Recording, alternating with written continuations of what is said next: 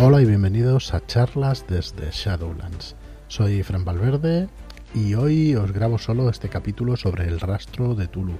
Vamos a seguir con estos programas sobre este gran juego de horror Lovecraftiano. Y antes de nada, recordaros que mañana jueves, mañana jueves 8 de septiembre, vamos a tener un vídeo de novedades a las 10 y media de la noche. Os esperamos en nuestro canal de YouTube, porque vamos a tener un, un vídeo de novedades con, con, todo lo que vamos a traer, a traer este último trimestre o cuatrimestre del año, mejor dicho. La verdad es que muy contentos con todo lo que se viene, con todo lo que hay hasta ahora. Deciros que este rastro de Tulu, los archivos Armitage y Cazadores de Libros de Londres ya están en imprenta y que los tendremos a finales de septiembre. Sabemos que nos hemos atrasado un poco, pero la verdad es que nos han dado mucho trabajo, pero esperamos que queden muy bien. Tengo muchas ganas de que veáis, de hecho, las ayudas de los documentos de los archivos Armitage, porque realmente han quedado espectaculares. Dar las gracias a Kisama Martínez, al ilustrador, diseñador gráfico que ha hecho esos, esos documentos a mano, que han llevado un trabajo monumental, pero que han quedado muy, muy, muy bien. Darle las gracias también a Francesc Alba, uno de nuestros lectores, uno de, en realidad los clientes, que ha hecho un repaso también por el rastro de Tulu, por el libro básico, y nos ha mandado una serie de ratas, una serie de cosas que no habíamos visto para que quede la mejor edición posible. Eh, seguiríamos arreglando el libro, arreglando, mejorando el libro hasta la extenuación, pero bueno, hay que ir ya a imprenta y realmente hay que, hay que seguir para adelante. Así que bueno, cualquier cosa que veáis, no dudéis en mandárnosla porque esperamos que el rastro de Tulu en tiendas también funcione, que se reedite y si hay alguna cosa que haya que tocar, pues que, que así lo hagamos. Eh, como sabéis, bueno, está eh, eh, Joaquín está de vacaciones, ya esta semana, la semana que viene estará con nosotros de nuevo. Pero bueno, estábamos él y yo repasando el libro del rastro de Tulu hace ya unas semanas. Creo que fue el episodio 620 que os hablamos de la cordura, la estabilidad y la estabilidad y sus diferencias en este libro del rastro de Tulu, en este juego. Y vamos a seguir repasando todo eso, pero antes recordaros que vamos a tener para el día 16 de septiembre, para el viernes que viene, este no, el que viene, viernes 16 de septiembre, nueva preventa de Magia en Bruto con la pantalla. Hemos de ir sacando estos, estos productos, estos libros, porque queremos que cuanto antes pues vayan estando en tiendas y que alguien que vaya a empezar a jugar al horror Lovecraftiano que pueda tener... Eh, que podamos tener en el catálogo todo lo necesario y todo lo que queráis. ¿Qué va a incluir Magia en Bruto? Pues aparte de las, eh, del contenido que bueno que repasaremos más adelante, aparte de eso vamos a incluir eh, magia de vudú y vamos a incluir magia chamánica escrita la magia de vudú, perdón, escrita por Kenneth Haidt y la magia chamánica escrita por David Martín, por Rolero Viejo hace buen caldo muchas ganas también de, ver ese material. Van a ser más de 100 páginas de, magia, de tipos de magia para la llamada de Tulu, que van a, a complementar perdón, el libro básico estupendamente. Mañana tenemos programa de Loman, de, Álvaro Loman, de que baje de Lowe's y lo vea, un programa sobre Goom Show, ya sabéis. Y ahí nos hablará también de la magia en el rastro de Tulu. Deciros que el viernes también tenemos, los viernes van a ser eh, los de las charlas con Shadowlanders, vamos a tener entrevistas, vamos a tener gente invitada al podcast y, y bueno, la verdad es que yo el, nuevo formato del podcast, los lunes con novedades, con cosas varias, los martes con Level Up de Nacho G Master, un repaso a las reglas y al mundo de Dungeons and Dragons, esperamos que esté muchas semanas con nosotros los miércoles con este repaso al rastro de Tulu, que, que nos llevará tiempo. Y los jueves eh, tenemos que baje de Lowe's y lo vea también con, con podcast sobre Gam Show, este sistema que nos gusta tanto. Y los viernes, pues con estas entrevistas o con estas charlas a Shadowlanders. Encantados de, de teneros por aquí a todos. Y bueno, vamos a continuar. Vamos a continuar. Nos quedamos el otro día con con el uso de la habilidad de los mitos de Tulu. Nos quedamos en este apartado en la estabilidad, cordura, locura y todo eso. Y hemos de decir que el, el, usar la habilidad de mitos de Tulu, que es una habilidad de investigación, la podemos usar para juntar fragmentos de conocimientos eh, desvinculados entre sí y comprender mejor pues eh, algo que tenga que ver con los mitos. Pero esto va a provocarnos eh, una pérdida tanto de estabilidad como de cordura, de las dos cosas. Depende, por supuesto, depende de, de, cuál es ese hallazgo, ¿no? que es lo que vayamos a encontrar, y depende del investigador. Mm, la cifra que se va a perder no depende de la cantidad de puntos de las reservas de mitos de Tulu gastados, ¿vale? Eh, si es que se ha gastado alguno, sino de la naturaleza y la revelación, de lo que podamos averiguar, ¿vale? Entonces eh, vamos a perder estabilidad, vamos a perder cordura y no se puede negar, ninguna pérdida de cordura causada por el uso de mitos de Tulu, ¿vale? El conocimiento, como ya sabéis, de los mitos de Tulu pertenecen, proceden de su interior y el investigador sabe que es correcto y que es preciso. Nos da el libro una tabla en la página 76 donde vamos a ver eh, una, una, tabla de pérdidas de estabilidad y cordura por mitos de Tulu. Vamos a ver, por ejemplo, eh, una revelación o intuición. Hay algún aspecto de los mitos tras este misterio.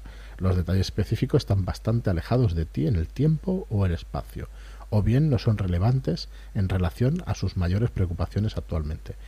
Aquí perdemos dos puntos de la reserva de estabilidad y en cambio no perdemos ningún punto de la reserva de cordura. Pero el siguiente, el siguiente valor eh, nos dice esta verdad de los mitos representa un peligro evidente y actual para gente inocente. Esta verdad es más profunda, viene de mucho más atrás o tiene mayores implicaciones de lo que creías en un principio. Aquí ya pierdes tres puntos de reserva de estabilidad, tres puntos de estabilidad y pierdes un punto de tu reserva de cordura. Y la máxima pérdida es cuando pasa algo como esto. Esta verdad de los mitos podría destruir el mundo o ya lo está haciendo, posiblemente de manera inevitable. Esta verdad prueba que tu motivación carece de sentido o está condenada al fracaso ya sabéis, al, puro estilo Lovecraft, en el cual vemos que no hay eh, solución al misterio que estamos enfrentando, que no tenemos esperanza, y aquí vamos a perder eh, 8 puntos de estabilidad y vamos a perder 3 puntos de reserva de cordura. Recordad, eh, bueno, recordad, no venía ahora el apartado, cuando perdemos 3 puntos de cordura, tenemos que dejar de creer en uno de nuestros pilares ¿vale? Así que complicado. Tenemos cuatro pilares de cordura y uno de ellos lo vamos a perder. Podemos perder un pilar de cordura eh, relacionado con alguna habilidad en concreto, como por, como por ejemplo teología o geología. Así que complicado, complicado. Mm, a los investigadores que pierdan su último pilar de cordura, ya sea porque se lo destruyan o porque su reserva de cordura se reduzca a dos puntos o a menos, solo les queda eh, pues el instinto que tienen para mantenerse a flote en un mundo terrible. Además, dichos personajes sufrirán un aumento de más uno en todas las dificultades de, de sus tiradas de estabilidad. Están al límite de los límites. Y quería leeros, sabéis que bueno, con estos repasos de los libros a veces leemos algún fragmento, a veces eh, cogemos extractos de libros, pero es que este me parece eh, muy interesante, que es un cuadro, un recuadro en el libro, la página 76, que nos habla de la anagnórisis, es una figura literaria, la, la anagnórisis o la gran revelación. Y dice así, el momento clave de cualquier historia de Lovecraft o de cualquier pieza dramática es cuando la verdad sale a la luz y se desata el caos. Aristóteles lo llamó anagnórisis. Con todo nuestro respeto hacia Raymond Chandler, nosotros lo llamaremos la gran revelación. En un juego pulp, la gran revelación no es otra cosa que la solución del misterio o finalmente llegar a ver al monstruo a la luz, o a través de la mirada de un rifle. Pero en una partida purista es el momento en el que el protagonista reconstruye la verdad sobre la naturaleza de los mitos y se desmorona.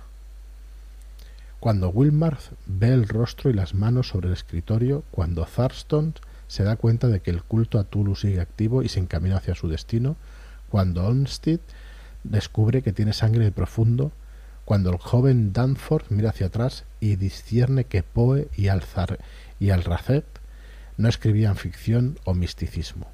En una partida purista, la gran revelación deja claro el gran disparate que es tu motivación o pone de manifiesto su carencia absoluta de sentido, a menudo a través de un hecho recién descubierto sobre ti mismo o sobre tu familia. Los investigadores que buscan credibilidad académica se darán cuenta de que publicar sus estudios condenaría a la humanidad. Aquellos que buscan venganza descubrirán que sus seres amados muertos se sacrificaron voluntariamente. Quienes buscan poder para sí mismos se darán cuenta de que sólo pueden conseguirlo si sacrifican su libre albedrío para obedecer a los monstruos.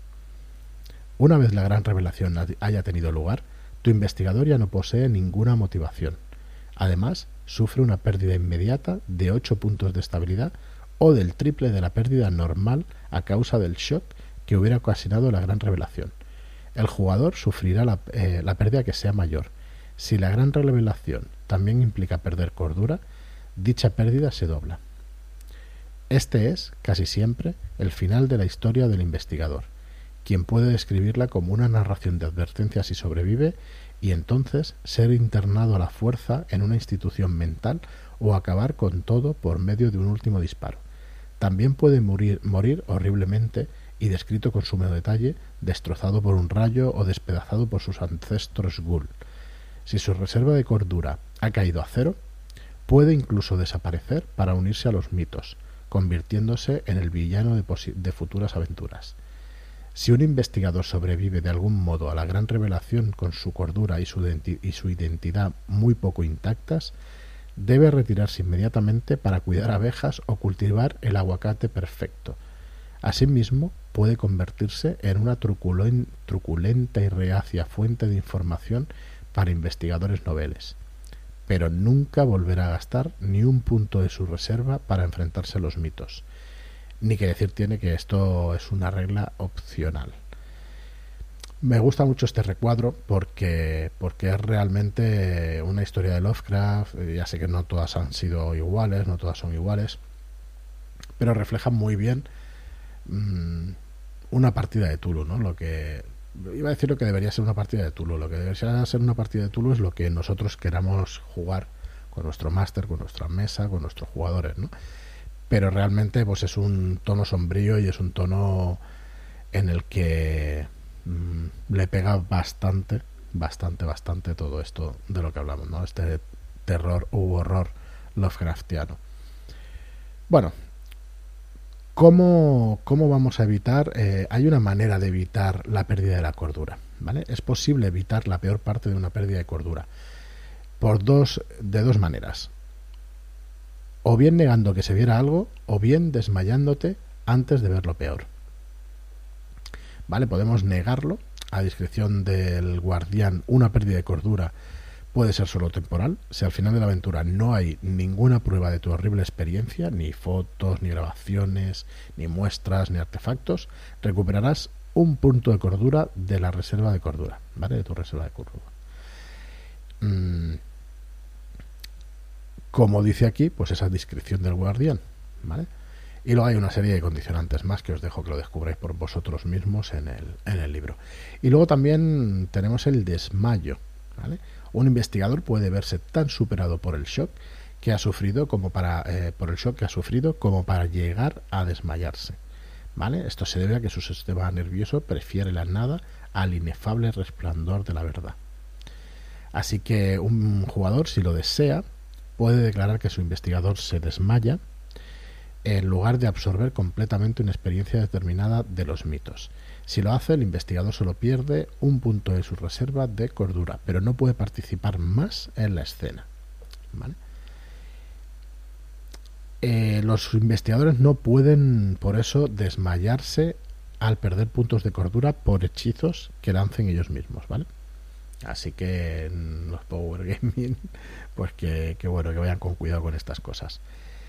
Y hasta aquí el tema de la cordura. A partir de aquí ya tenemos, eh, tenemos las enfermedades mentales, las que podemos tener, ¿vale? Tenemos la locura de los mitos y tenemos una serie de fobias y una serie de eh, recuperación, digamos, de, de estabilidad durante la sesión, ¿vale? Que podemos que podemos hacer para recuperar estabilidad durante la sesión y luego la recuperación ¿vale? Recuperación de todo tipo, ¿eh? de habilidades generales, de salud, de cordura, ¿vale? Que veremos en próximos programas. Y como sinceramente me parece que un programa solo pues tiene menos gracia, excepto si lo hacen Loman y, Nacho G-Master, pues lo vamos a dejar aquí el programa de hoy. Em, ya nos diréis a ver qué os parecen estos cambios que os hemos propuesto para los podcasts. Realmente tenemos muchas ganas, ya, ya hemos visto, eh, hemos visto durante el día de hoy pues la acogida que ha tenido el programa de Nacho G-Master, así que contentísimos con, esa acogida. Muchísimas ganas de que siga desarrollando ese podcast de Level Up. Eh, ya tenemos el guion de los primeros 16 episodios y os aseguro que, bueno, que agarraros que vienen curvas, pero bueno, vamos a empezar poquito a poquito a desgranar absolutamente todo lo que tiene que ver o todo lo que se produce alrededor del, del juego que es Dungeons and Dragons. Así que nada más. Eh, comentadnos en iBox, ya sabéis, ponernos un me gusta, un comentario, un comentario de 5 estrellas en iTunes nos ayuda muchísimo. En Spotify se puede también puntuar, pero el podcast como tal, y si nos dejáis una reseña de 5 estrellas, pues nos ayudáis muchísimo a la difusión del podcast. Y nada más, muchísimas gracias a todos por estar ahí y hasta el próximo programa.